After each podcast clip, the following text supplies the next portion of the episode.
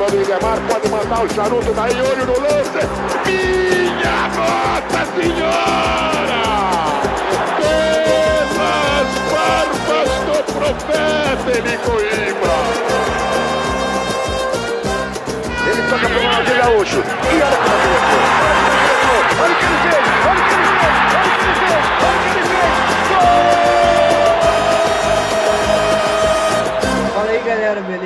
Chegamos finalmente aí no, no seu podcast, podcast do Folha 1 sobre futebol, um Dibre. É... Eu sou o Vinícius, eu vou ser o pivô dessa sessão aqui. E, bem, chego aqui com muita alegria, muito feliz para falar de bola e é aqui que a zoeira reina. Vou tocar a bola para o meu ponta esquerda aí, é, o parceiro Valente. Como é que tá aí, brother? Como é que é a expectativa aí do podcast? Fala pessoal, uma honra estar aqui conversando com vocês em mais um, mais uma, uma linha de produção aqui do, do Folha 1, né? Participo aí de bastante coisa, vai ser muito massa trocar uma ideia com você aqui sobre futebol. Show de bola, pô. Então eu vou, vou tocar a bola aí pro Vitório. Fala aí, Vitório. Pô, meu nome é Vitório, entrei ano passado, finalzinho do ano passado, no Folha 1. A gente vem trabalhando esse projeto do, do Dibre com muito carinho. Acho que vai dar muito certo esse programa e tem muito trabalho por trás. Puta. Mas vai dar certo, vai dar certo. E o nosso querido Luiz. Fala aí, Luiz. Salve, sou o colunista esportivo do Folha 1, falo só de futebol. Uma alegria muito grande estar aqui com vocês nesse programa que vai ser maravilhoso. Então é isso aí, galera. Alegria, alegria. Enfim, estamos todos apresentados aí e contentes vocês puderam reparar aí nas respostas de jogadores de futebol dos nossos craques aqui. Enfim, hoje as pautas vão ser o início do Brasileirão, que começa nesse fim de semana, é, e também a final da Champions League.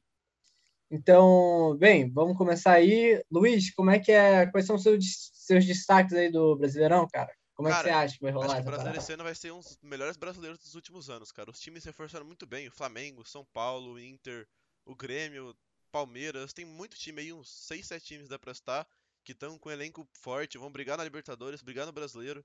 Eu acho que esse ano promete, viu? Esse ano brasileiro vem com tudo. Show de bola, cara. Eu acho que vai ser o Campeonato Brasileiro é, dos mais disputados aí dos últimos anos.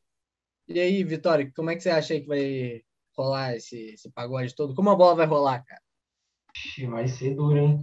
Vai ser, vão ser muitos times bons em campo. A gente vê estrelas de futebol como o Hulk voltando a atuar no Brasil, o Nath Fernandes, um dos melhores meias da, da Sul-América aqui. E eu acho que vai ser bem difícil, sim. Vai ter, como o Luiz falou, uns sete times na luta. A gente não faz ideia, assim, são chutes vão ser muito mal chutados aqui de times que a gente acha que vai cair, que vai ficar. E também tem times muito novos aqui surgindo na Série A, né? Como o Juventude não é lá a décima vez que disputa uma Série A e que eu acho que vai dar aquela desintegrada como todo time que surge assim bem montado. É verdade, é um time que eu, eu acho que surpreendeu na Série B do ano passado é, e chega para ser um outro verdão aí, é, para substituir o Coxa, né, Valente? Fala aí o, como é que tá a situação aí do Brasileirão, como é que você acha que vai rolar? Cara, é muito interessante ver as contratações que estão sendo feitas, né? Principalmente porque o nível técnico está aumentando muito, né? Os times contratando muito bem, trazendo jogadores da Europa, né? Como Douglas Costa, Tyson, Hulk, jogadores da própria eh, América Latina aqui, né? Como o Nacho. E é muito interessante ver como o nosso futebol vem crescendo, né? Mesmo que sejam com jogadores que já tiveram passagens e que estão vindo para encerrar suas carreiras ou para para voltarem a ajudar seus clubes, mas ver como o nosso futebol está crescendo também, né? Tanto em nível técnico, né? Com bons treinadores como o Abel, como o Thiago Nunes, que agora está no Grêmio, e também o Miguel Ángel Ramírez no comando técnico do Inter, e também com os jogadores. Sim, muita expectativa também que os clubes estão buscando ofensividade esse ano, né? A gente vê, como você disse, o Inter, o Palmeiras, o Flamengo, o Galo, todos os times querendo ser ofensivo, nada mais de retranca, então vai ser bem legal. Um time que também não tem tanto investimento, mas que tem uma ofensividade é o América, né? Que tá com o Lisca aí, é o treinador aqui no Brasil que tem mais tempo de trabalho e tá conseguindo uma ofensividade, um, um estilo de jogo é, tá sendo, que vem sendo criado com o Lisca muito interessante, vale a pena conferir o América também. É, Chegou na bem, né? final do, Chegou na final do Mineiro e só perdeu porque o, o, o regulamento do Campeonato Mineiro é ridículo, né? 0 a 0 quem tem a melhor campanha é campeão. É, além de que foi muito bem na Copa do Brasil do ano passado, né? Bateu os gigantes até chegar na semifinal e caiu o Palmeiras. Foi uma campanha muito boa. É, pô, honroso pra caramba. O, cara, eu acho que vai ser um brasileiro assim diferente. Há muito tempo eu não vinha, eu não via tantos trabalhos interessantes assim no futebol brasileiro.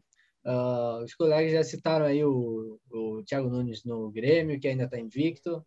É, também tem o time do Galo, é, que daí tem o trabalho do Cuca, que na minha opinião é fraco, mas o time é muito forte. É, tem o Flamengo do Rogério Ceni que só está estragando isso daí com seu futebol da doutrina vamos lá porrismo, né? Sem, enfim, futebol xoxo, futebol meia boca. É... No meio disso tudo ainda o, o Palmeiras campeão da América, é... o Inter também do Miguel do Miguel Angel Ramírez e por aí vai. Exatamente, a gente vai ter um brasileiro assim muito disputado porque são muitos craques, vai muito tempo que eu não via, que eu não via tantos craques em campo assim, mas que eles também, mesmo em fim de carreira, tem que se provar um pouco, né? O Tyson, que até então já só disputou é, um jogo de Libertadores e o estadual, ele não teve assim um jogo difícil assim para ele se provar. Tem o Douglas Costa que ainda vai ter que vir aqui jogar, tem alguns problemas de lesão, né? Vai lembrar que ele veio por empréstimo de um ano, não foi comprado pelo, pelo Grêmio. E tem o, tem o Nath Fernandes, que fez um início muito bom e agora está um pouco sumido assim da mídia, né? Porque tem aquela mídia de quando o cara começa a jogar, ele fez, se não me engano, dois gols no primeiro jogo, ou gol assistência, negócio assim. E o Palmeiras também que teve a campanha memorável, que teve a, acho que o ano mais vencedor ali em termos internacionais, nacionais, estaduais, até a Tríplice Coroa, mas que está enfrentando um declínio ali e uma, um questionamento sobre o futebol do Abel. Eu não concordo, né? Eu, como palmeirense roxo, eu quero o Abel para sempre no meu time, eu quero ver ele longe daqui, mas infelizmente a gente tem que lidar com essa questão da mídia que sempre vai colocar o cara contra a parede e sempre vai duvidar dele.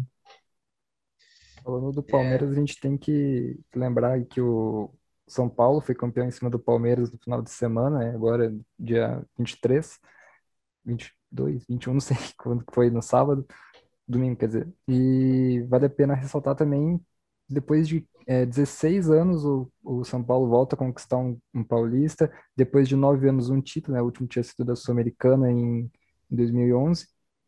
E é muito interessante o trabalho do Crespo, né, que joga com um 3-5-2, uma ofensividade, com o Daniel Alves e o Reinaldo de Alas ali, é um time muito interessante que também a gente tem que conferir, né, o Crespo iniciando seu trabalho, né, iniciando sua carreira como técnico, vem se demonstrando ser muito interessante também.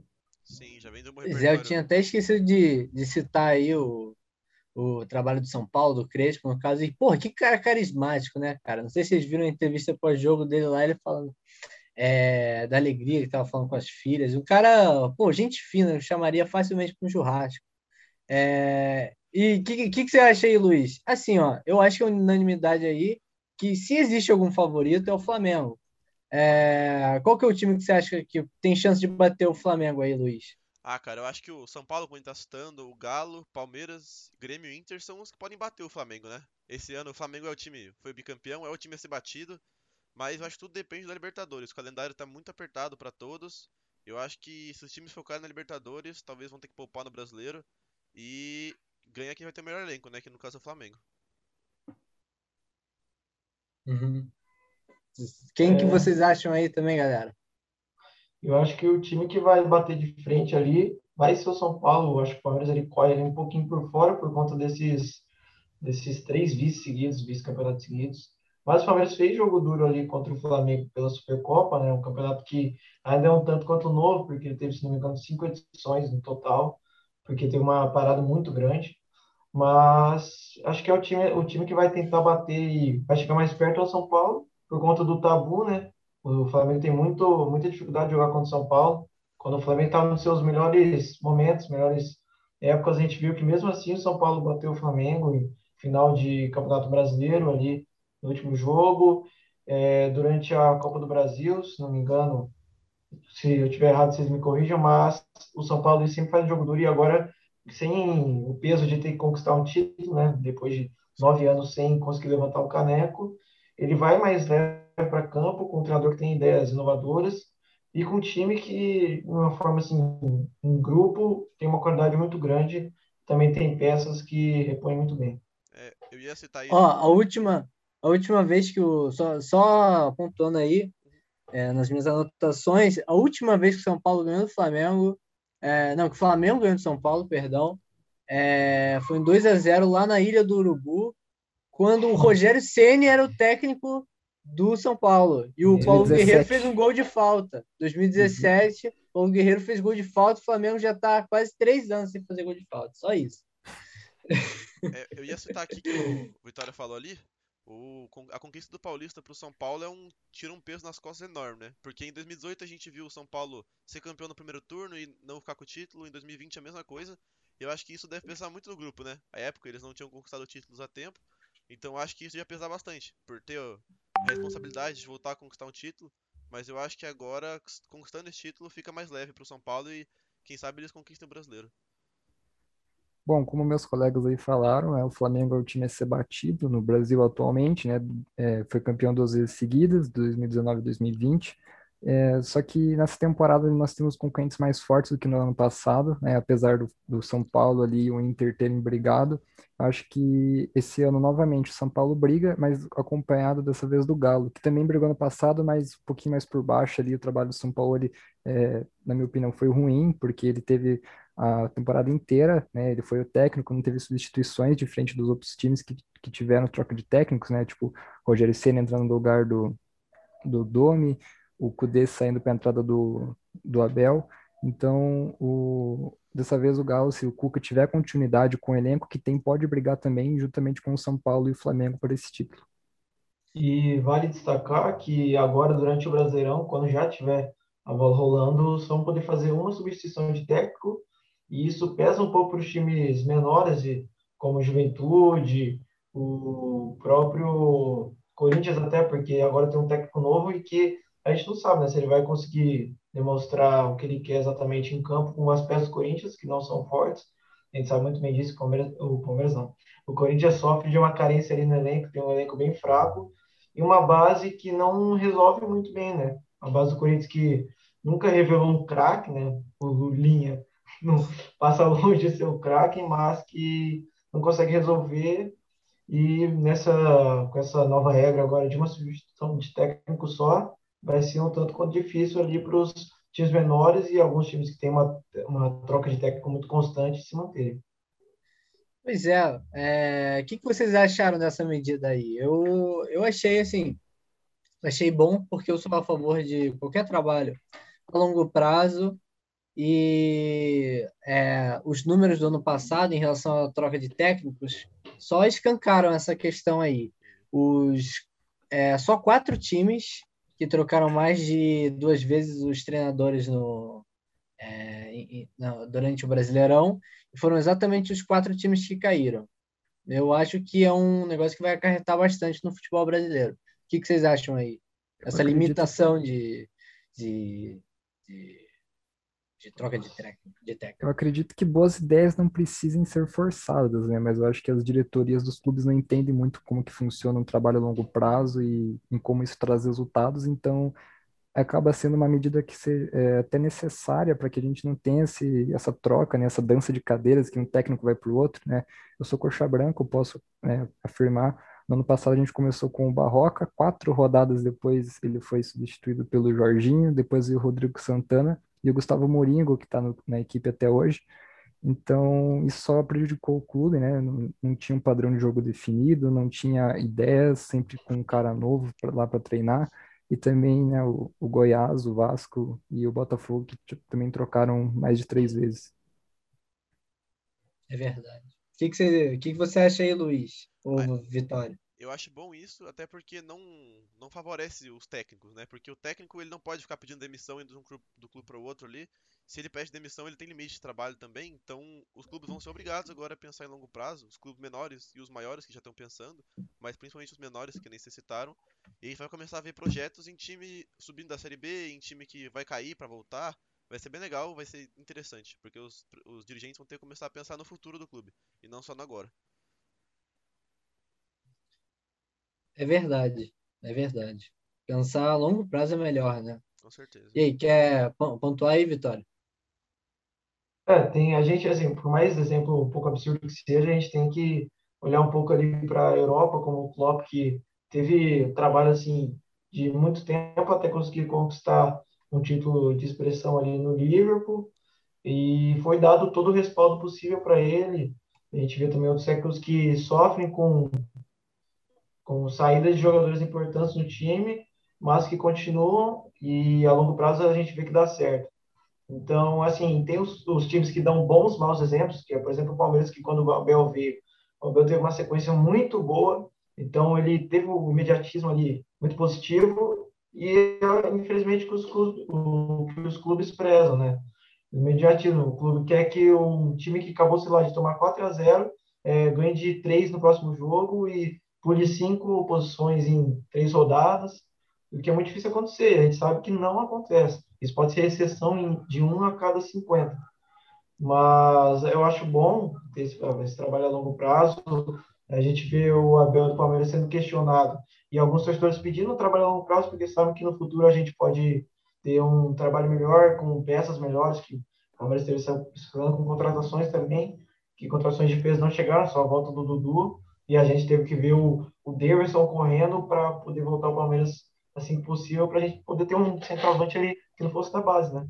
Mas eu concordo muito com essa medida nova e eu acho que tende a melhorar o futebol e a criar padrões também. Show de bola, maneiríssimo. É, então, galera, ó, é, eu queria propor aqui para a gente eleger o nosso G4 do Brasileirão. Quem que vocês acham que vão ser os quatro primeiros aí? Começando pelo, pelo Luiz. Olha, eu acho que o campeão esse ano, como eu já disse, vai ser a equipe do Flamengo, por ter mais time que os outros. Tem o Pedro ali na reserva, que para mim é um dos melhores centroavantes do país. Aí tem jogadores como o Thiago Maia, o Vitinho também, que às vezes joga bem. Tem jogadores bons na reserva, eu acho que isso vai pesar no brasileiro e vai conquistar o título. Em segundo lugar, eu acho que o Atlético Mineiro vai estar no segundo lugar, também pela qualidade do elenco. É, o Cuca, se tornar o brasileiro, acho que pode avançar. O Cuca fez um trabalho bom no Santos na Libertadores, mas vamos ver se o se o Galo vai conseguir manter o Cuca até lá, se o Cuca não vai dar um deslize, mas eu acho que o Galo é o segundo colocado pelo elenco. Em terceiro lugar, o Grêmio, pela chegada do Douglas Costa e a troca de técnico. O Thiago Nunes vai implantar um esquema novo, vai melhorar o time. Em quarto lugar, eu acho que o Palmeiras. Show de bola. É, tem essa questão aí. É, um, um ponto bem interessante desse brasileiro também é a questão do calendário, né? Das 38 rodadas, é, 19 delas vão ser no meio de uma data FIFA. O calendário do futebol brasileiro é lastimável. Mesmo calendário que se utiliza na Sibéria, né? É simplesmente isso. É, e é uma palhaçada, né? Então, isso daí faz com que os, os grandes times não se beneficiem. Porque é muita sacanagem, cara. É não só para o time do Flamengo, que daí tem Pedro Gabigol, e outros jogadores aí que são convocados, mas também, por exemplo, Palmeiras, que tem o Everton né, tendo que ir para a seleção ser terceiro goleiro é. na maior parte das vezes. É, o Galo mesmo, que vai perder muito o Nath Fernandes e Savarino, enfim. É, isso é algo que enfraquece o futebol brasileiro e que deveria ter sido resolvido na, já, na verdade. E eu acho que é nessa parte que o Flamengo vai se destacar, porque o Flamengo, para mim, tem uma reposição melhor que qualquer time do Brasil. Você sai o Gabigol entra o Pedro, que é um dos melhores centroavantes e é reserva. Aí você É, vê a né? reposição dos outros times não é tão boa assim. É Pedro foi verdade. convocado pela seleção olímpica, né? Então, é, e o Pedro é convocado também. Mas daí Daí é brincadeira. O clube pode barrar, né? Tem que ver com. Rodrigo Muniz. O Rodrigo Muniz tá lá, cara. É, outro cara que vem dando muito trabalho. É, porra. O Munigol é, é brabíssimo, cara. Jogou muito no coxa, né, Valente? Pô, cara, o Pachequinho foi imbecil, não colocou ele no último jogo lá, que senão ele po- ele não poderia ter voltado pro Flamengo, pô. Ele fez, Brincadeira. ele fez cara. cinco jogos, cara. Se ele fizesse o sexto, ele podia ficar no coxa, né? Ele não poderia voltar pro Flamengo. Aí ele não colocou sim. o cara, ele foi embora. Enfim, Pô, é isso daí. É, E você aí, é, Vitória, quem que você acha que vai. Quais vão ser os quatro primeiros aí? Eu acho que de campeão a gente vai ter o Flamengo conquistando a tri, o tri, né?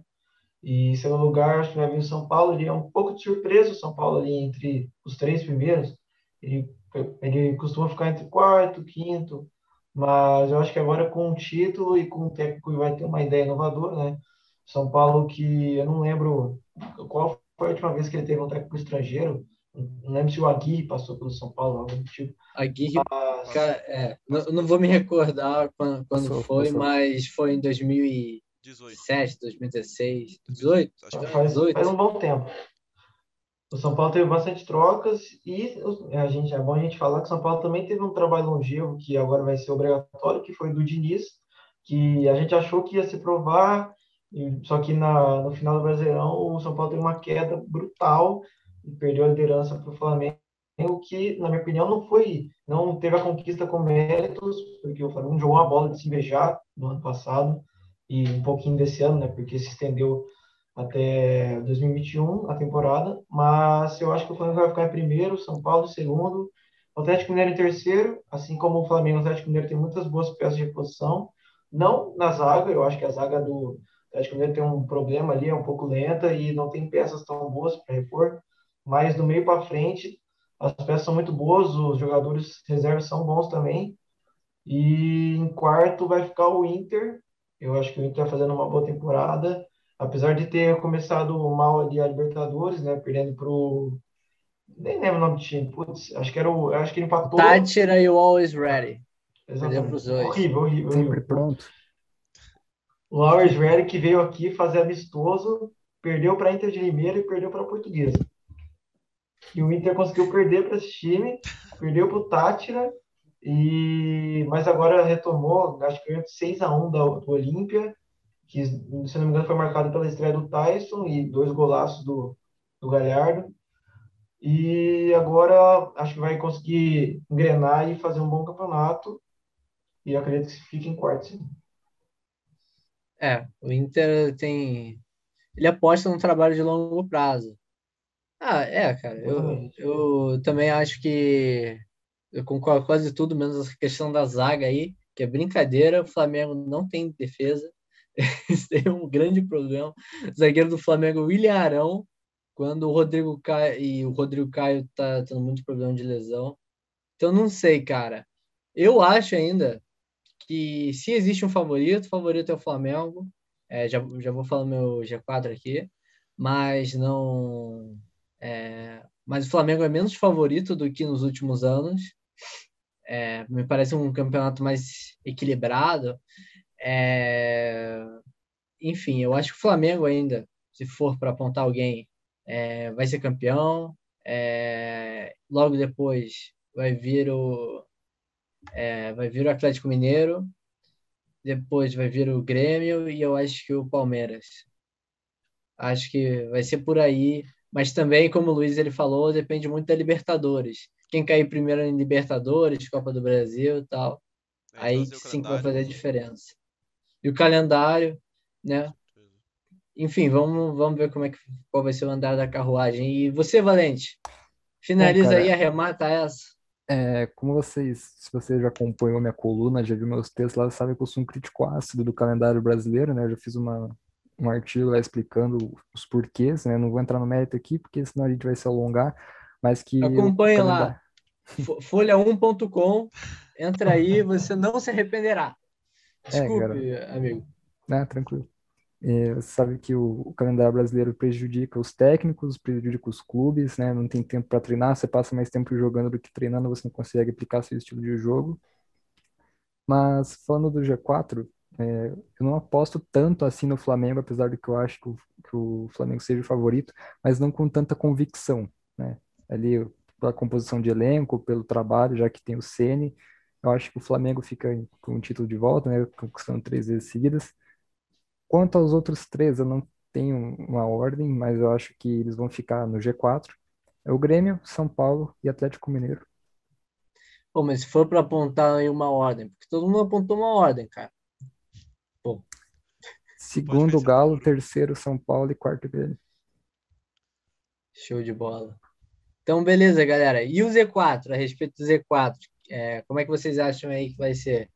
É, Luiz, qual que é o teu seus últimos quatro, cara, os quatro lanterninhas aí, os fantasminhas? Em vigésimo lugar, para mim, vai estar a equipe do Juventude. Eu acho que, por mais que tenha subido agora, que a Vitória falou de maneira meio inusitada, voltando para a Série A depois de anos, eu acho que vai ser o Juventude. Em décimo nono lugar, o Sport. Em décimo oitavo, o Atlético Goianiense. E décimo sétimo, é... Deixa eu pensar. Acho que o, o América. Pô, América, aí é brabo, cara. Ó, vou falar meu, meus últimos aí, os caras que vão passar frio nesse ano. Ó, eu acho que o último colocado vai ser o Cuiabá, depois é, vem o, o Juventude, depois vem o Esporte e o Santos vai ser rebaixado nesse ano. O Santos estava passando por uma crise financeira aí, vai, vai cair, vai cair, vai cair. Vocês vão ver a primeira é, queda do Santos em toda a sua gloriosa, riquíssima história, mas vai cair. E vocês aí, Valente, quem que você acha? Que, quais são os últimos aí?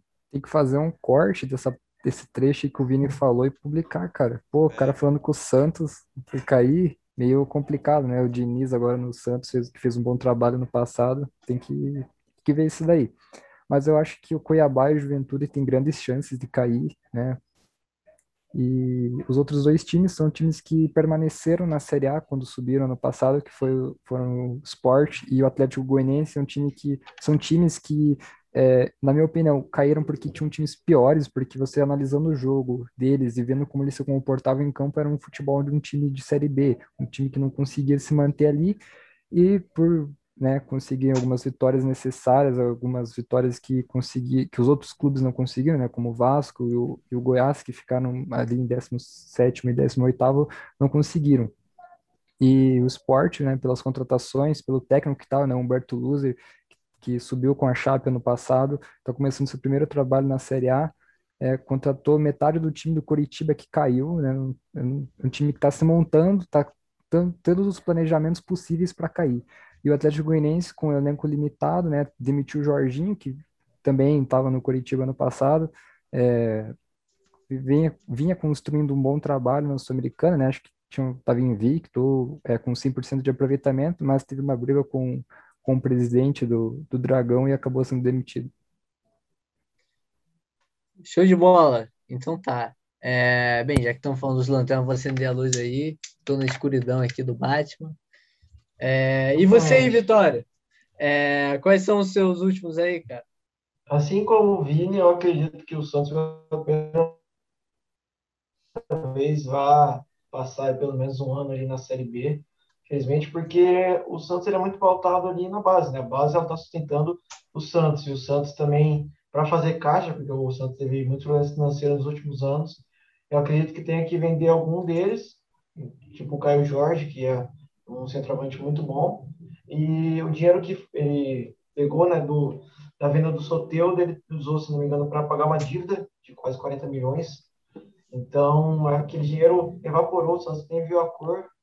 E o Marinho teve um pouco uma queda de rendimento assim do craque do Brasileirão do ano passado, um pouquinho desse ano ainda, para um jogador que não, não tem um destaque mais. Ele acaba sumindo um pouco ali no elenco do Santos e a gente não vê mais um jogador de referência, acredito eu. E os outros, em último, acredito vai ficar o Juventude, porque eu não vejo nada de bom acontecendo por lá. O Juventude joga contra times não tão fortes ali do Campeonato Gaúcho, né, tirando o Inter e o Grêmio, e ele não tem, assim como o Cuiabá, né, que acredito também vai cair, não tem, como fala, testes, não tem times para bater de frente para ver se está acontecendo, aquele time se ele vai dar certo na Série A, se ele vai conseguir se sustentar e talvez beliscar ali uma Sul-Americana, porque é, do rebaixamento para a Sul-Americana são poucas vagas ali. Então, um time que às vezes está brigando para cair, ele também pode estar tá brigando para ir para a Sul-Americana. Então, o Cuiabá vai cair também, porque joga com times fraquíssimos, fraquíssimos do Campeonato Mato Grossense, Sinop, União, assim, nunca ouvi falar na minha vida. Foi campeão do Mato Grosso com o Walter no gol, é, ex-goleiro do Corinthians, Cleison no ataque, ex-atacante do Bahia. Teve um jogador do Flamengo que o Vini sabe bem porque ele é flamenguista, eu não lembro o nome dele exatamente. Ó, os caras contrataram o, o PP, e o João Lucas. João Lucas Cris é um contratado só porque fez gol no Palmeiras. É, é, A exatamente. gente então vê o elenco ali do, do Cuiabá que tentou ali resgatar alguns jogadores que estavam esquecidos nos ex-clubes deles. É, mas eu acredito que não vai fazer um bom campeonato, não vai se destacar de alguma forma. Talvez o Walter faça um campeonato bom, porque eu acredito, eu, olha, eu falando acredito, eu acredito muito, hein? Boto fé. E o Walter é um bom goleiro, ele podia fazer frente com o Cássio, mas o Cássio ele é o ídolo indiscutível do Corinthians, né? Então fica um pouco difícil você bater de frente com um ídolo do time onde, onde você joga. Mas acho que o destaque vai ser o Walter no máximo. E o Cuiabá vai visitar junto com o Sport a Série B. É isso aí, galera. Posso Então, um- é, uma errata aqui? manda ver, brother. Eu, sei, eu falei América Mineiro ali, eu pensei uma coisa e falei outra. Eu falei América no lugar do Cuiabá. Eu acho que vai cair o Cuiabá, não América. Eu. O Cuiabá realmente falei tá, tá lastimável. Se alguém tiver os 11 do Cuiabá aí desse ano, por favor, que fale. É, vou, vou até conferir É aqui, ó. Acho que não é time de, de... Tem o, tem o Jonathan Cafu, né? Esse Corinthians que foi pra lá também. Foi informação difícil isso aí. São difíceis. É o Google já complicado. não. É que nem como fala. o Carlos Alberto falava, bota o Real Madrid aqui para jogar a Série B. Entendeu? É que nem colocar o Cuiabá para jogar no? Campeonato Mato Grossense. O Ah, eu Cuiabá tô- ele vai amassar. Só Eu que aí tava ele falando vai aqui, meu cara microfone tava mutado. Eu conheço um jogador do, do, do time do Cuiabá, que era o Osman, que tava no Curitiba no passado, jogou um jogo, perdeu três bolas, fez nada. Ó, deixa eu falar os É 11 verdade. aqui do, do Cuiabá no primeiro jogo é, da final importante. contra o Operário GV.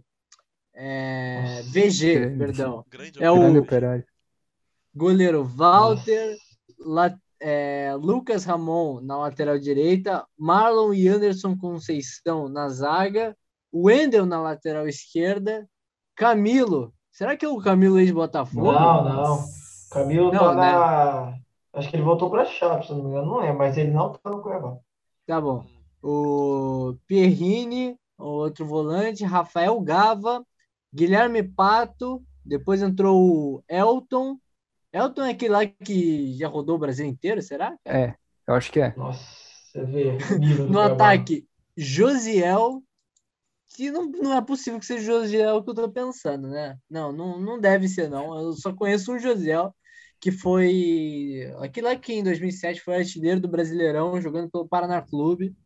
Depois foi pro Grande. Flamengo, foi uma desgraça, mas, mas não, já, já aposentou. Papo, viajei aqui. Faz 14 anos.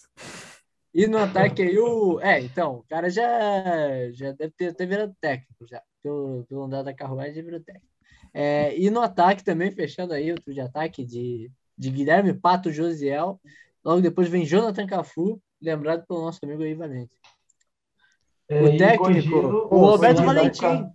O, o treinador é bairro, o mano, Valentim. se eu andar aqui no bairro, eu monto um time melhor que o do Cuiabá, cara.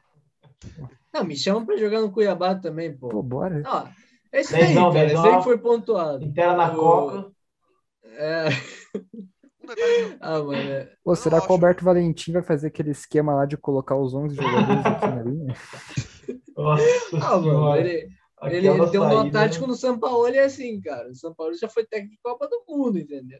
Vale corrigir que o Camilo ele joga na Ponte Preta, a Virgem de Títulos, e não na Chapecoense. grande virgem de títulos. Certíssimo. Conquistou um até, certíssimo. até hoje. Cara, o Camilo, ele é incrível, né? No futebol brasileiro brotam jogadores assim que é brincadeira. Do nada É, surge sucesso, mas Michael, do, do nada surge Nossa. Camilo aí. Camilo, depois daquela bicicleta lá, o cara vi- é, viveu um período de anjo. Ele cara. chegou a ser convocado para a seleção. Sim, época e deu uma- Lucas Lima foi convocado. E foi, e foi ponto alto da carreira dele quando ele deu aquela caneta no Berril. No, quando já estava 5 a 0 o amistoso contra a Colômbia, meteu a caneta Nossa no Berril. Até hoje, aquele vídeo é utilizado nas propagandas do Sport TV. De verdade. depois sumiu. Depois sumiu do mapa. Eu lembro, inclusive, um ano depois, depois de 2015, não, não, 2016, e daí em 2017, É, ele foi embora do Botafogo porque o Botafogo contratou o Montijo para jogar Libertadores. Montijo Ele foi para a. Universidade do Chile, depois acho que já aposentou. É. Não, Montijo jogou mal pra caramba no Botafogo. Eu lembro que no fim, no mata-mata, o Botafogo não tava nem com o Camilo, nem com o Montijo mais, mas foi até as quartas de final, contra o Grêmio, eu lembro. é Pimpão pro Grêmio, perdeu né? gol, né? Perdeu pro Grêmio. É brincadeira também aquele Grêmio, né? Imagina Tomando se o. Botafogo, se o Botafogo é campeão da Libertadores com o Rodrigo Pimpão sendo o rei da América, cara. Nossa. Não, e o Mano. Rodrigo Pimpão, ele ficou um gol de igualar o Jairzinho. É, Jairzinho. cara. e, e gols Olha da o nível do Libertadores se tornou o maior, o maior artilheiro do, do Botafogo na Libertadores, se eu não estiver enganado. Um monstro. Enfim, galera, esse brasileiro aí promete. Fechou o primeiro bloco aí. E já vamos para a segunda agora para falar da final da Champions, né? Um jogo tão, porra, é, tão aguardado. Um jogo aí é, que para nós aqui, pô, essa geração Nutella é muito importante. É, enfim, é, qual que é a expectativa aí de vocês, Luiz? Quer falar aí? Quer começar? Cara, eu acho que a expectativa é a melhor possível, né? A gente tem o City do Guardiola, que é um time que encanta, você assiste, é um time muito bem construído, parece que é uma dança o time, todo mundo joga junto. E do outro lado, o Chelsea, que o Tuchel chegou agora, mas no começo do ano já tá indo muito bem, eliminou o Real Madrid. A final promete, cara, acho que vai ser pô, uma final muito boa, além de ser a final times ingleses, né? É verdade, bem pontuado. É, e você aí, Vitório? O que, que você acha aí? Meu Citão vai atropelar o Chelsea. Mentira. Vai ser um jogo bem parelho. É, o City acho que vai ganhar, vai sobressair ali no esquema tático do Guardiola, que tem muitas variações, são quatro variações no mínimo, só para uma, só para uma escalação ali, por exemplo, de três zagueiros, quatro meias, tem, tem quatro variações de marcação. Então o City é muito bem, muito bem postado em campo, sabe o que quer tem destaques como o Phil Foden e o De Bruyne, que né, é bom lembrar. E o goleiro Ederson, que faz um bom campeonato, fez um bom campeonato inglês, foi eleito, ah, como fala, luva de ouro, pelo segundo ano seguido. Então, vai ser difícil para o Chelsea, que também tem o Tuchel chegando, o Tuchel chegando na segunda final seguida dele, né? Não ganhou a primeira pelo PSG, mas agora tem um elenco ali mais equilibrado, que não tem peças que ele não vai depender de alguma de algum jogador fazer um jogo impressionante para ganhar, como ele dependia de Neymar ou de Mbappé. E tem o Kanté, que é um jogo muito bem, o goleiro Mendy, que faz um que fez um bom campeonato inglês, e também algumas peças ali mais para frente, né? Porque a zaga com o Christensen é duro. Christensen é- ele jogava no, ele era reserva do Cuiabá, entendeu? No Brasil ele é reserva do Cuiabá. E Christensen não é jogador de custo zero. É E tem o. Thiago Silva que veio a custo zero pro Chelsea, que é um ótimo reforço. Ah, cara, olha, vou falar legal aí que o Guardiola tá já há um tempão aí no Manchester City, estava beliscando, tá com ódio, tá com muita vontade de ser campeão aí. E, cara, do outro lado tem o Tuchel e tem o Thiago Silva, né? Que já foram vistos na última temporada. Thiago... E eu, então, assim, ó, é, na minha visão, o City é muito favorito. É, se não fosse uma final, eu apostaria num atropelo do City. É, mas como é final, claro, pô, o Chelsea pode, pode ser campeão e acho que vai ser um jogo tenso, vai ser um jogo pau a pau. Mas a verdade também é que o City ele, ele pegou adversários mais difíceis, né, nessa Champions League. Os caras pegaram Borussia e o PSG. É, E enquanto isso, o Chelsea pegou assim grandes times como o Real Madrid, o maior campeão da competição, Atlético de Madrid e daí tem o Porto, né, que não é um grande time, enfim. É, mas eu, eu, eu vejo o Chelsea assim um caminho mais tranquilo para chegar nessa final do que o City. Eu acho que o City chega com mais casca e mais time, mais entrosamento e com uma ideia melhor de jogo. É, minha, meu, minha fezinha vai no City aí, inclusive meter uma graninha aí no dia do jogo. É, e você aí, Valente, que, como é que você acha que vai rolar? Bom, cara, eu fico muito feliz com dois times ingleses na final, né? É só a terceira vez que isso acontece.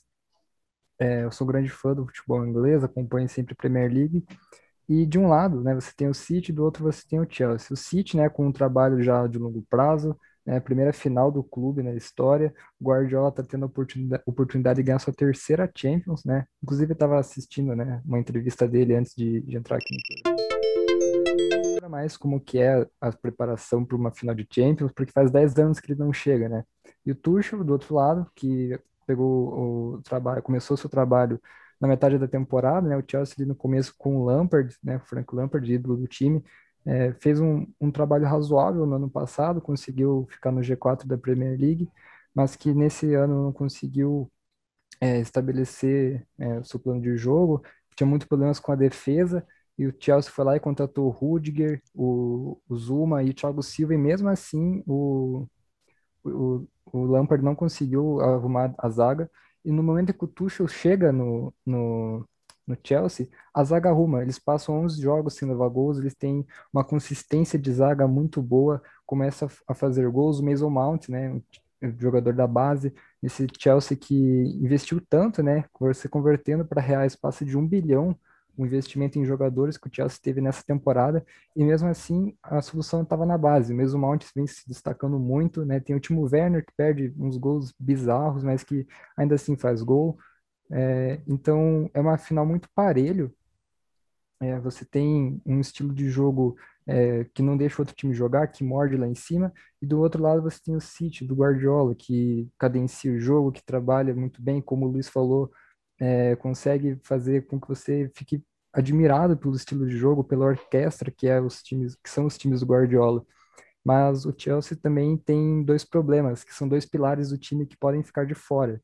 É, o Kanté, que para mim nesse momento é o melhor volante do mundo, foi eleito nesse mata-mata da Champions três vezes o, o, MVP, né, o melhor jogador da partida, e ele está com um problema no tendão do joelho, né, então ele está sentindo muitas dores e ainda é dúvida por jogo. E o Mendy, que substituiu o Kepa, que teve, né, foi eleito a contratação é, mais cara da história, né, o goleiro mais caro da história, na verdade, e só teve problemas no Chelsea e o Chelsea teve que contratar outro outro outro goleiro que foi Mendy e chegou e resolveu o problema do ali da, da do gol do, do Chelsea, conseguiu é, atuar muito bem, que também é dúvida. É isso aí. Cara, eu acho que o Mendy, na boa, é bom que isso está sendo gravado, mas eu acho que ele vai ser o melhor goleiro do mundo daqui a alguns anos, cara. O que esse cara cata, mano, é tipo um neneca sem suruba no sítio, cara. É um cara, assim, muito sério, um cara focado, entendeu? É um grande, grande, grande goleiro. É muito bom. Aí, os, caras, os caras não esperavam isso. Mas, enfim. É, cara, vai ser um jogaço e. É, eu acho que assim, o... esse negócio do Kanté não jogar. Cara, se vê quanto o Kanté corre num jogo, é brincadeira, né, cara? O cara é, se, é, se despedaça ao redor do campo e é algo maravilhoso. Cara. 70% é... do mundo é coberto por água, os outros 30% por engolo Kanté. Kanté. Eu acho que é o contrário já, cara. Já, já acho é. que ele é. desafia todas as leis científicas, biológicas, da porra toda. O Kanté é brincadeira. É... Destacar que então, o Guardiola ele... está chegando na quinta final dele. É, três como treinador e duas como jogador. Ele conquistou uma como jogador e duas taças como treinador. Então ele tem ali, ele tem um espírito de uma final de Champions. Ele sabe o que é jogar uma final de Champions. Ele vai, eu acho que ele vai conseguir passar essa, essa energia para os jogadores dele, vai conseguir trabalhar bem a situação do nervosismo, né, que é você jogar uma final de Champions League, não é nada fácil. A gente viu isso com a equipe do PSG, que chegou pela primeira vez numa final e não conseguiu mostrar o bom futebol que foi mostrando ao longo do mata-mata. Então, tá, esse, esse fato também vai sobressair o jogo do City, eu acredito. Cara, eu vi o City nessa temporada mais cascudo, né? É, mais experiente. Depois de tomar todas essas porradas aí na temporada passada, perdeu para o Lyon, é, antes perdeu é, para o Tottenham, também o gol do Llorente. E aquele gol anulado por causa do impedimento do Agüero no último minuto, mas nossa, tiraram o doce da boca da criança. Enfim, acho que vai ser um jogaço. É, enfim, ó, a gente elegeu uma seleção aqui, a seleção do Folha 1, entre esses dois times aí. E, enfim, acho. Então a gente vai fazer a votação aqui ao vivo e depois mostrar para vocês aí, é, discutir e tal, porque foi essa seleção. Alguém tem alguma observação aí e tal? Só falar que no time do Manchester City, o único jogador que já esteve em uma final de Champions antes foi o Gundogan, né? Quando ele estava no Borussia, que em 2013 perdeu para o Bayern. É, o time. E no, no Chelsea? Tem o, o volante lá que vai substituir o Kanté, muito provavelmente, eu não lembro o nome dele, mas ele estava no Real Madrid e, e, Hum, e estava na equipe, né? Ele não jogou a final, mas ele estava na equipe. É, o Thiago Silva disputou Kovacic. Kovacic. Isso. Kovacic. Então é, pô, é um jogo cheio de cabaço aí de final. né? City, Repleto né? de cabaço. O Manchester City nunca Hã? chegou na final. O próprio Não, time. nunca. É, E agora que chegou, vai ter três jogadores portugueses jogando é, no seu país natal, né? Que é o Rubem Dias, o Bernardo Silva e o João Cancelo. E o Chelsea não tem ninguém. É, vale destacar. Lá no estádio do, é, do é verdade, é verdade. Tem, então, pra galera espírita aí, ó, é, tem, tem esse ponto aí bem importante. Enfim. É, tá, tá, tá compartilhando aí, Luiz. Tá Não na dá pra tela. ver porra Tá na nenhuma. tela, tá na tela. Então, beleza, tá em que tela aí? Pena. Tá na tela. Tá na Eu quero tela, tá na imagens, tela. eu quero imagens. Imagens. Primeira Tá no Mendy aí? É entre Mendy e Ederson, os goleiros de cada time aí. Então tá, eu vou falar direto aí, é o, é o Neneca francês aí. Neneca que tem um pau grandão, né? Foda. Eu assino embaixo. Bom, eu cara, É, o meu voto vai no Ederson, porque apesar do, do, do Mendy ser um baita goleiro, como nós já pontuamos aqui, né, o Vini, né, principalmente, é, o Ederson faz uma boa temporada, né, não só, não só na Champions, mas na Premier League também, conquistando é, taças, conquistando a sua terceira luva de, de ouro em, em cinco anos de Europa, então ele, ele tá mais, na, ele tá à frente do Mendy nesse momento. Vitório, fala aí. É. eu acho que vai ser. Eu, eu escolho o Ederson, né? Porque o Ederson foi eleito luva de ouro do Campeonato Inglês, faz um, fez uma temporada muito consistente é, na Inglaterra e, para mim, ele é titular da seleção, não o Alisson. Puta, aí é foda. Pô, é difícil, cara. Eu, eu... Pô, Ah, o Alisson ele teve muito problema com questão familiar, né? O pai dele morreu de uma forma trágica, então eu- a cabeça dele ficou muito abalada. A gente viu uma sequência de falhas dele, assim, bem A gente- bizarras. a gente viu a cabeça dele abalada lá naquele cabeceio lindo, É, maravilhoso. cara, o Alisson, ele, ele teve problemas de, de é, extracampo, mas aí, e problemas dentro de campo também, né? Principalmente saída de bola ali, teve uma sequência contra Manchester City, Leicester, e se não me engano, Southampton, em que o Alisson cometeu falhas e que prejudicaram muito o Liverpool ali, né? É, mas que ainda assim conseguiu ficar em terceiro lugar após uma, uma temporada trágica, mas o Alisson fez gol aos 94 minutos do, do jogo, de cabeça, e o Ederson não. Então, por isso, o Alisson, goleiro de. Bota no ataque, pô. Ah, sim, sim. Cara, vou, vou falar legal aí. Acho que o melhor goleiro brasileiro na, em atividade é o Everton, né? Em atividade, no momento agora. Sim, sim. Se fosse pra acho. meter numa Copa do Mundo, eu metia o cara. De verdade. É que o Ederson ele não tem muito valor jogando no esquema tático do Manchester City, né? Porque o Guardiola ele costuma usar bastante ele fazer ligações diretas com o ataque. A gente viu isso contra o PSG, o lançamento dele, se não me engano, para o Mares. Não lembro exatamente quem que era na ponta, mas ele faz um lançamento direto nas costas da zaga do, do PSG e dali sai o gol, o primeiro gol. Então ele tem esse papel importante, mas não sei como ele seria na mão do Tite como titular. É, Eu ainda acredito que, que mesmo né, com o Alisson tendo esses problemas e o Everton e o Ederson vivendo grandes momentos também, é, o Tite ainda escolheria o Alisson, porque ele já utilizou o Alisson várias vezes, o Alisson foi o goleiro dele na Copa do Mundo, então ele já conhece como que funciona o Alisson, ele confia, né? O goleiro na seleção é algo que você não pode colocar qualquer cara lá, porque é muito difícil você escolher um goleiro para a seleção, um papel que representa muita coisa. E o Alisson já está lá faz tempo, então ele pode continuar tendo a vestindo a camisa número um da seleção.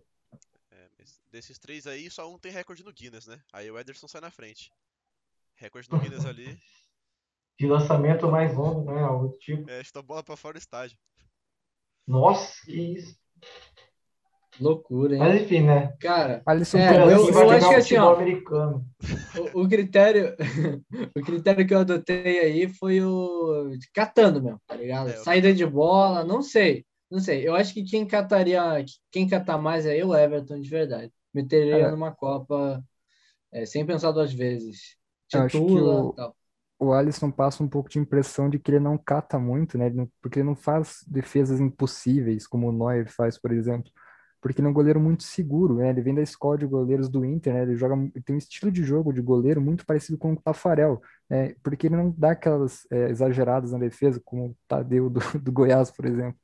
A bola vem, ele só pega, encaixa aqui e vai embora, tá ligado? Ele, ele é muito do seguro. jogador Tadeu. É seguro e de vez em quando tem excesso de segurança, né? Nunca vou esquecer a É. co- aquela Copa América lá que o Brasil foi eliminado, a, que, que ele botou a bola para dentro do gol. Vocês lembram dessa daí? Acho que foi 2000, Não lembro. 2016. 16. Ah, e foi 16. com o gol de Brasil empatou com-. Aí é duro.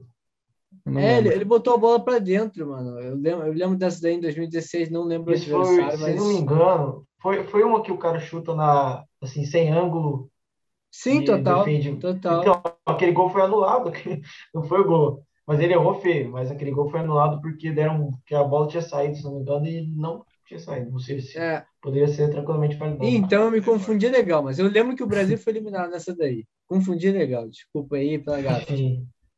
Agora temos Enfim. a zaga, né? Tá, é, goleiro então Temos um tinha empate. É, temos um empate, mas aí a gente pediu ajuda para nossa equipe aqui do equipe Undibre, os bastidores e tal, produção. E o Ederson ganhou aí na disputa, Vamos enfim. pro próximo. com, com- com uma certa dose de ufanismo, mas enfim. Entre João Cancelo e Rudiger. Ah, cara, olha, eu vou te falar legal aí, assim, é, Rudiger tá jogando muita bola tal, mas eu, como tenho um estilo de jogo muito é, ofensivo tal, no meu time não tem zagueiro não, tem volante na zaga, meio campo na volância, atacante de que ele atacante, traz mais né? atacante ainda tal. É, não, o Ilharão na zaga o bagulho aqui, sacou? Então eu gosto do Cancelo, cara. O Cancelo para mim é muito habilidoso e eu meteria ele na zaga fácil. Inclusive eu faço isso muito no FIFA, que ele tem 92 de velocidade não tem como, cara. Ninguém passa. Cara, eu acho que essa comparação é meio poupa-tempo, assim, a gente pode pular para próximo, porque o Rudiger, para mim, tá entre os três melhores zagueiros do mundo hoje, né? Atrás só do Marquinhos e do, do Rubem Dias, que tá do outro lado. É, e o Cancelo é lateral, né? A gente, se precisasse escolher um time, para jogar no meu time, eu escolheria o Rudiger, né? E também que o Cancelo ele oscila muito, ele não tem uma consistência, né? Ele já jogou na esquerda, já jogou na direita, ele vem jogando melhor pela esquerda, inclusive é, é dúvida para o jogo de sábado, né? O Guardiola não, não disse ainda se vai usar o Zinchenko ou ele. É meio complicada essa situação. A gente tem que fazer uma adaptação, porque os esquemas táticos são diferentes. Tem um jogo com três zagueiros, outro com dois, dois laterais, e a comparação é essa, mas, na minha opinião, é o Rudiger, ele é muito seguro, diferente do Cancelo, que, como o Valente disse, tem essa oscilada. Tem um jogador também na reserva dele que bate de frente, então gera essa dúvida na cabeça do Guardiola. Ele não é titular absoluto, por isso eu vou de Rudiger. Eu repito, o Valente, o Vitório, o Rod Rudiger também tá indo muito bem na competição. Pra mim, melhor que o Cancelo e colocaria o Rudiger no meu time. Isso aí. Então tá. É, então, beleza. Galera, só vamos acelerar, tá? Que eu acho que já tá com 53 minutos essa bagaça aí. É isso. Agora A gente tem. Então um tá. combate Ó, muito bom. é, então tá. Agora vamos lá. O próximo combate é Rubem Dias e Thiago Silva. Cara, na boa. Eu vou sentar na bola e chorar é- depois dessa daí. É brincadeira, né? É brincadeira. É, é um Rubem é Dias- duelo duro, mas se- Se, se o Rudiger tá no top 3 aí de melhores, eu digo hoje, o Rubem Dias é o melhor. É o melhor. Ele foi eleito o melhor jogador da Premier League no final de semana. Eu não entendo E- também essa votação da e ele Premier foi League, né, eleito cara? o melhor jogador do jogo de volta contra o PSG, né? Ele fez uma partida inacreditável, assim. Sim. Mas não, Ele não não- conseguiu entrar na zaga. o, o Thiago Silva aqui É, a gente precisa ressaltar que ele está chegando à sua segunda final de Champions consecutiva, é um baita zagueiro, né, zagueiro da seleção brasileira. Ele continua mesmo, né, apesar da idade ali, né, chegando no final de carreira, ele ainda é um baita zagueiro, mas comparado com o Rubem Dias, hoje, o Dias leva melhor. Eu vou de Rubem. Dias. Eu vou de Rubem Dias. O Rubem Dias, ele é muito, muito, muito seguro, assim como o Roger, que a gente já votou, mas o Rubem Dias mais ainda. Ele veio do Benfica, né? Equipe de Portugal, onde vai ser a final. Ele é um pouco ambientado ali com o Estádio do Dragão, do rival Porto. E eu não concordo com o Valente que o Thiago Silva seja o melhor zagueiro, acredito que seja o Marquinhos, o melhor zagueiro brasileiro. Mas o falei isso, Dias, pô. ele tá no meu time. Falou, falou, pô. Falei? Falei que ele é um Falou. bom zagueiro. Zagueiro da seleção brasileira, mas não o melhor. Melhor Marquinhos, pô. O Marquinhos é com certeza o melhor. E agora o Luiz. Eu vou junto com vocês, eu vou de Rubem Dias também, tá? Temporada primorosa dele, muito bom. É, pra mim é Rubem Dias. E além de tudo, estará jogando em casa. Estará jogando no Estádio do Dragão no fim de semana. Vamos, Malta, vamos votar rápido. É, Stones ou Chris- Christensen, galera? Eu já falei, Christensen é Stones. reserva, é reserva, cara, no Botafogo, Cuiabá. entendeu? É, do Stones, Cuiabá também. próxima. Pega a banco do Jonathan Cafu. É, Stones, o banco Stones. do... Vai pra próxima. Cara, pega o Nossa, banco do Léo Pereira bêbado lá com os traficantes, cara. É brincadeira. Enfim, né? tá. Stones, também Stones aí, Luiz? Stones. Stones, Stones. Beleza. Então tá, agora lateral direito aí, agora tem papo. Agora tem papo. É Walker ou Aspilicueta aí? Quem que vocês acham? Bom, eu acho que o Walker tem muito problemas de posicionamento, né? Ele, ele erra muito em alguns lances, principalmente de marcação, posicionamento, ele tem, tem muitos erros defensivos que isso já prejudicou muitas vezes o City, inclusive, né, no jogo contra o Lyon na temporada passada. O Kyle foi o pior jogador em campo, eu vou de Aspilicueta nessa votação. Eu vou como o Valente de Aspilicueta. Ele é um jogador muito experiente, né? Que faz diferença ali numa final. O Walker, ele chega na primeira final dele. Ele é um pouco assim, a gente não vê ele fazendo. É muito, muito, muito difícil ver ele fazendo uma boa partida. Ele oscila muito ali de campo. Ele não sabe às vezes se ele é um lateral ofensivo ou defensivo. Ele não consegue cumprir muito bem o papel defensivo. E então eu vou com o Aspilicueta. Eu repito o voto, vou de Aspilicueta também. Ele que às vezes atua como zagueiro, é muito seguro defensivamente, que é um problema do Walker, uma característica forte dele. Eu vou de Aspilicueta também. Ó, eu vou de Walker para contrariar meus companheiros aqui e também é porque, pô, meu time tá com cancelo na zaga, né? Então, pô, precisa puxar um pouquinho, né? Precisa balancear, precisa de um cara um pouquinho mais defensivo e acho que o Walker faz melhor essa função aí. Mas vamos embora, galera. Meio campo agora. O meio é Rodri ou Jorginho? Ah, cara, ó, na boa. Ah, Rodri, tem cara. Rodri, o Rodri não, não seria, cara, titular nem no São Paulo, velho. Mas não seria titular no São Paulo nem a pau, mano. Se pá, ele é titular no Cuiabá. Mas, assim, entre ele e Jorginho não tem nem papo. Jorginho dá de 10, na minha opinião. E vocês aí? O Rodri ainda não, não se sabe se ele vai ser titular no jogo de sábado, né? Tem dúvida ali se vai ele ou o Fernandinho. Fernandinho, né? Capitão do time, um baita líder, né? Levantou a taça da Premier League no final de semana. E nessa, nessa votação vou de Jorginho, né? O ítalo brasileiro, o baita cobrador de pênaltis, cadencia o jogo muito bem ali no meio de campo junto com o Kanté. Exatamente, ele tem um papel fundamental no meio-campo do Chelsea e se for para uma disputa de pênaltis, ele vai ter um papel fundamental, ele vai saber colocar a bola bem onde ele quer e com certeza vai marcar. Então, é, pensando numa final, onde é jogo único e tem a grande chance de ir para os pênaltis, além dele ser um bom meio-campista melhor que o Rodri, eu, eu colocaria ele também para bater os pênaltis. Uma curiosidade, o Alisson já pegou pênalti do Jorginho essa temporada. Ah, eu repito o voto, vou de Jorginho também, acho ele meio campista muito completo, tanto ofensivamente quanto defensivamente. Além do- dos pênaltis, que é um bônus aí, pode ter na final, eu iria de Jorginho também. Isso aí. Então tá. Então já vamos para a próxima aí. Gundogan e Kanté. Cara, essa daí é braba. Essa daí é braba. Olha, eu vou de Kantezinho, porque eu já falei, cara. O Kantezinho Run the World aí é brincadeira, brother. Pô, o que o cara corre, o que ele dá de raça, o que ele é bom pra caralho é brincadeira. Gundogan também é craque. Se fosse entre Gundogan E Jorginho eu metia Gundogan, mas já que tá assim mesmo, tá bom, beleza. Coloca o cantezinho aí que eu acho que é melhor. O único problema é que ele tem duas estrelas de drible no FIFA, né? Daí é foda, mano. Enfim, fala aí, galera. Luiz. Ah, eu vou de Kanté também. Pra mim, melhor volante do mundo ali. Ele, ele e o Casemiro talvez, mas prefiro ele. Mas o Kanté, escolho o Kanté pro meu time. E aí, fala aí, Vitória. É, o, é bom destacar que o Gundogan, que o Gundogan ele faz uma temporada muito boa. Eu vi pessoas falando até que ele era atual terceiro melhor ali na temporada. Mas é difícil, né? Você bater de frente com o Kanté, ele que sabe muito bem o que quer, ele consegue passar facilmente dos jogadores, tem um desarme também muito bom. E o Gundogan ele se destaca mais ofensivamente, né? Tem um pouco de características diferentes, talvez, mas eu vou de.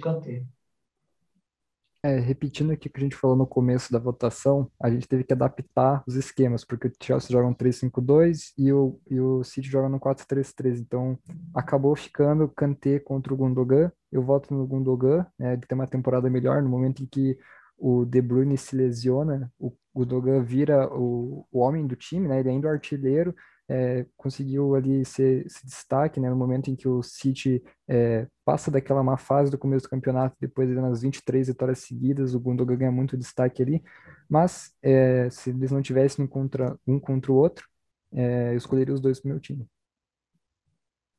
Certo. É, exatamente. Enfim, vamos para a próxima, essa questão aí do, do estilo de jogo da nossa, da equipe do Folha 1 que bateria de frente num campeonato cuiabano com o próprio Cuiabá. Não sei se ia ganhar, né? É, do jeito que foi armado aí é brincadeira. Bernardo Silva, o tio, eu, acho que é até uma falta de respeito com o futebol a gente se aprofundar muito nessa comparação aí. Eu vou de Silva. Bernardo Silva. Azeite de oliva aí, tamo junto. Dois fechados.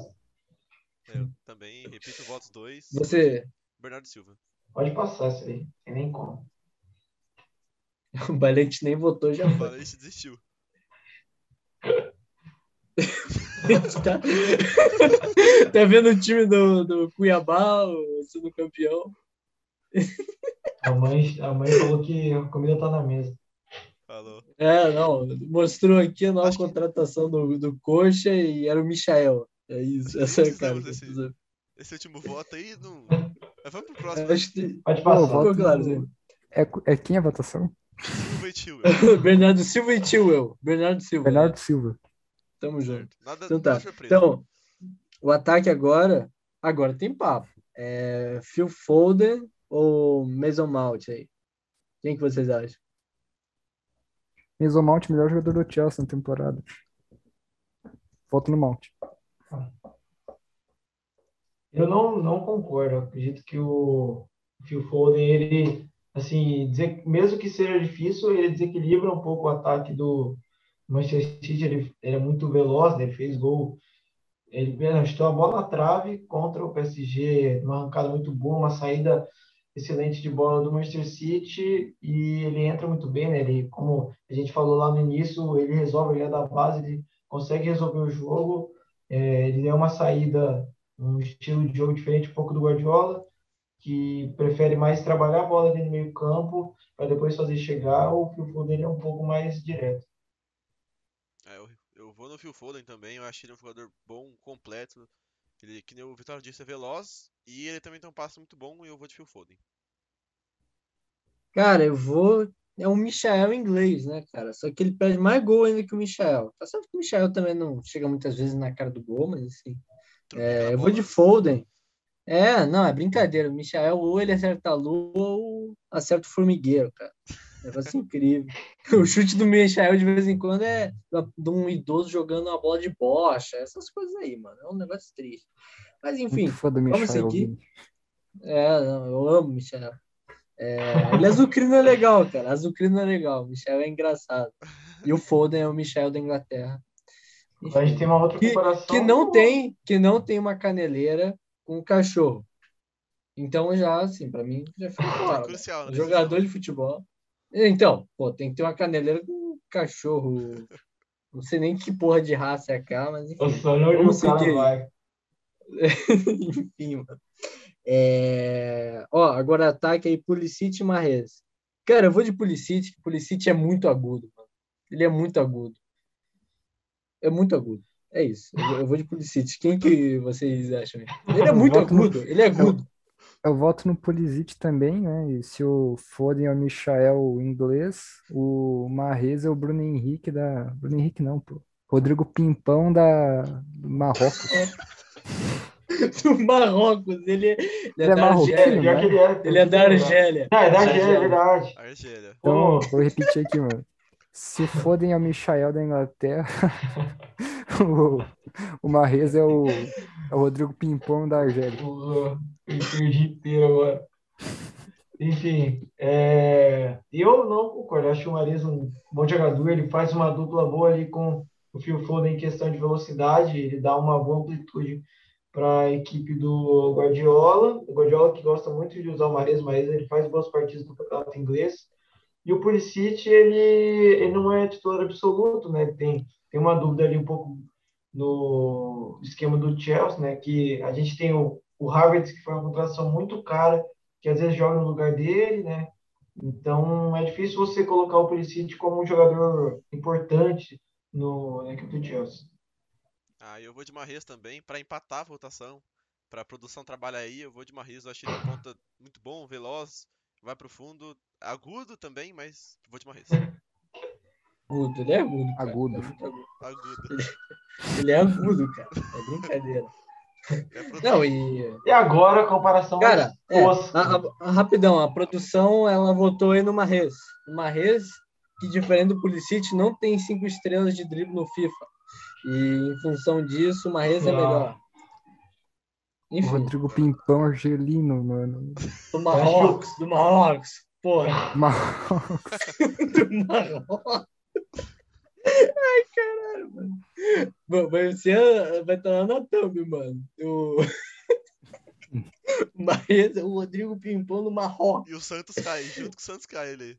E o Isso, Santos cai. vai cair. O Santos cai. Enfim, tá. Vamos, vamos cortar. Agora, E agora, galera, a última aí. Pô, muito acho que difícil. Essa eu fiquei assim. essa daí é Aqui, complicada. ó. Difícil. Aqui, ó. Aí, é, em função. Olha só, galera, vocês podem reparar aí que o. Opa, tempo também essa daí, né? É, aí é pra quem, assim, é, não tem nem muito o que falar, né, Tem. cara? O que que eu vou falar aí? Aí vocês repararam que a gente não sabe escalar um time.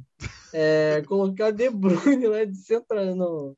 Tá certo que ele, a gente Essa imagina ele falso de falso 9, É. É, flutuando e tal, mas assim, dá pra meter ele de meio atacante, mas a gente quis fazer assim.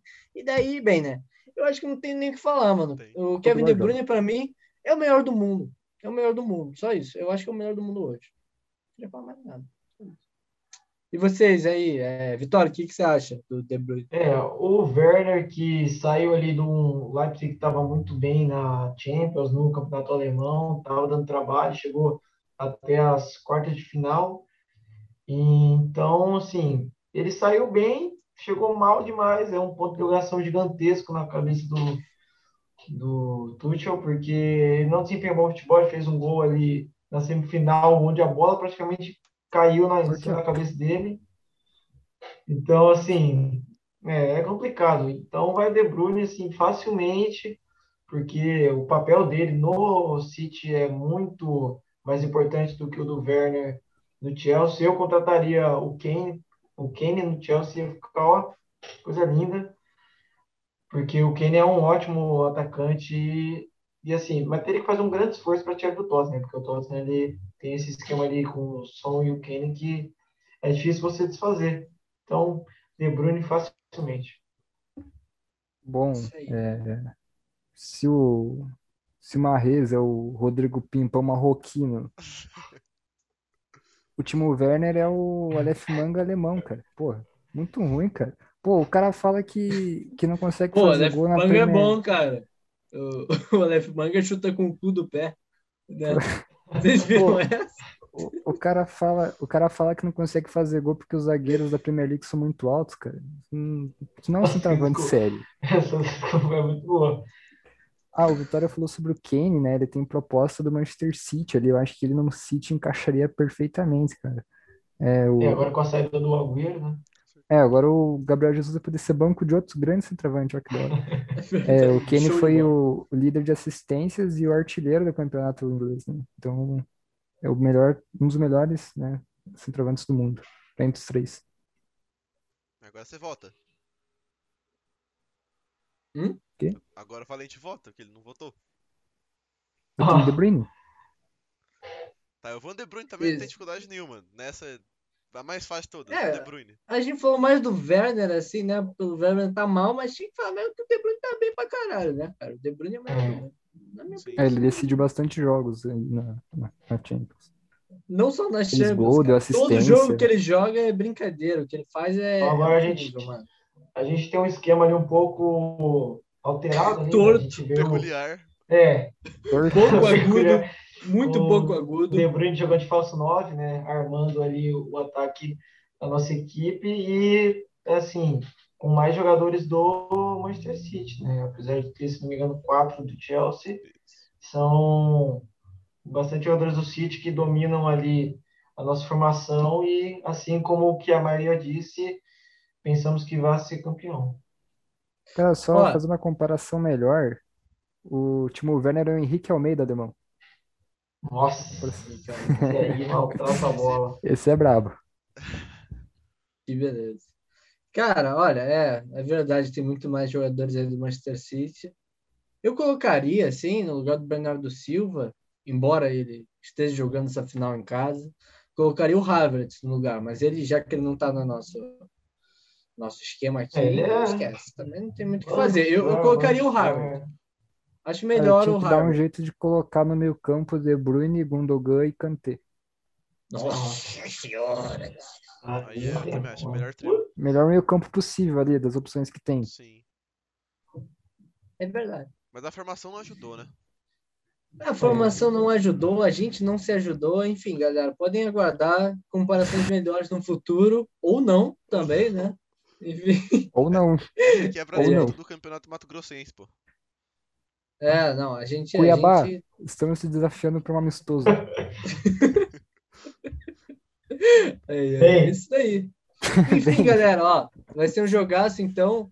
É, para finalizar aí, vamos dar uma passada geral, então. É, vai, na lata, quem vai ser campeão dessa porra? É, Valente, fala aí. Eu acho que o Manchester City tem mais chances por conta das lesões que tem o, o Chelsea, né? O Mendy e o Kanté de fora complica muito pro City. Quer dizer, complica muito pro Chelsea. Vitória. City vai ser campeão, mas o Chelsea vai fazer um jogo duro para cima. E se o Chelsea for campeão, que eu não acho que vai acontecer, não é uma surpresa tão grande, porque é um time muito bem montado pelo Tuchel. Luiz. É, eu concordo com o Vitório. Eu acho que o Chelsea vai, ser- o City vai ser campeão também, mas o jogo vai ser parelho, o jogo vai ser as duas equipes mereceram estar ali, mas eu acho que o City tem um time melhor, tem um técnico melhor, vai ser campeão. Isso aí, galera. Eu acho que é City. Eu acho que. Vai, eu, eu chuto 4x2 placar aí. E vocês? 2x1. 3x1, Não. City. Não, pera. Pô, 4x2 é muito, né? Viajou. Puta, cara. É, As, assim, as não, são muito fáceis de Tem, penetrar. tem, tem que pontuar aí que o City tomou 4 gols nessa Champions League, né? 4. é, o retrospecto das finais anteriores, né, a gente tem muitos, muitos poucos gols, né? 1 a 0 no ano na temporada passada, você tem o 2 a 1 do Liverpool contra o Tottenham, é, e na outra um 3 a 1 do Real Madrid, um jogo atípico, né? Os finais normalmente não tem muitos gols. É por isso que eu vou de 1x0 É. City. Eu vou meter, cara, 3x1 City. 3x1. Mudei. O 4x2 vai com pra você. 3x1. Isso aí. Então é isso, galera. Pô, é, esse daí foi o primeiro episódio do Undibre. Eu espero que você tenha gostado. Manda o nosso feed... manda o seu feedback aí no nosso Instagram. É, segue o nosso podcast aí, siga o nosso canal, depende é, onde você está acompanhando isso. E valeu, meus amigos. É isso daí. Vocês podem nos aguardar em breve. É, enfim, espero que vocês tenham gostado aí. É, deem um like se você estiver no YouTube. Enfim, é isso aí. Muito obrigado. Tchau, tchau. Então, rapaziada, Valeu. Valeu. Valeu! Até o Santos vai cair e o Marrez é o Cuiabá, estamos te esperando. O Rodrigo Pimpão. Venha Cuiabá, não seja covarde. Valeu. É isso. Valeu, galera. Abraço. Falou.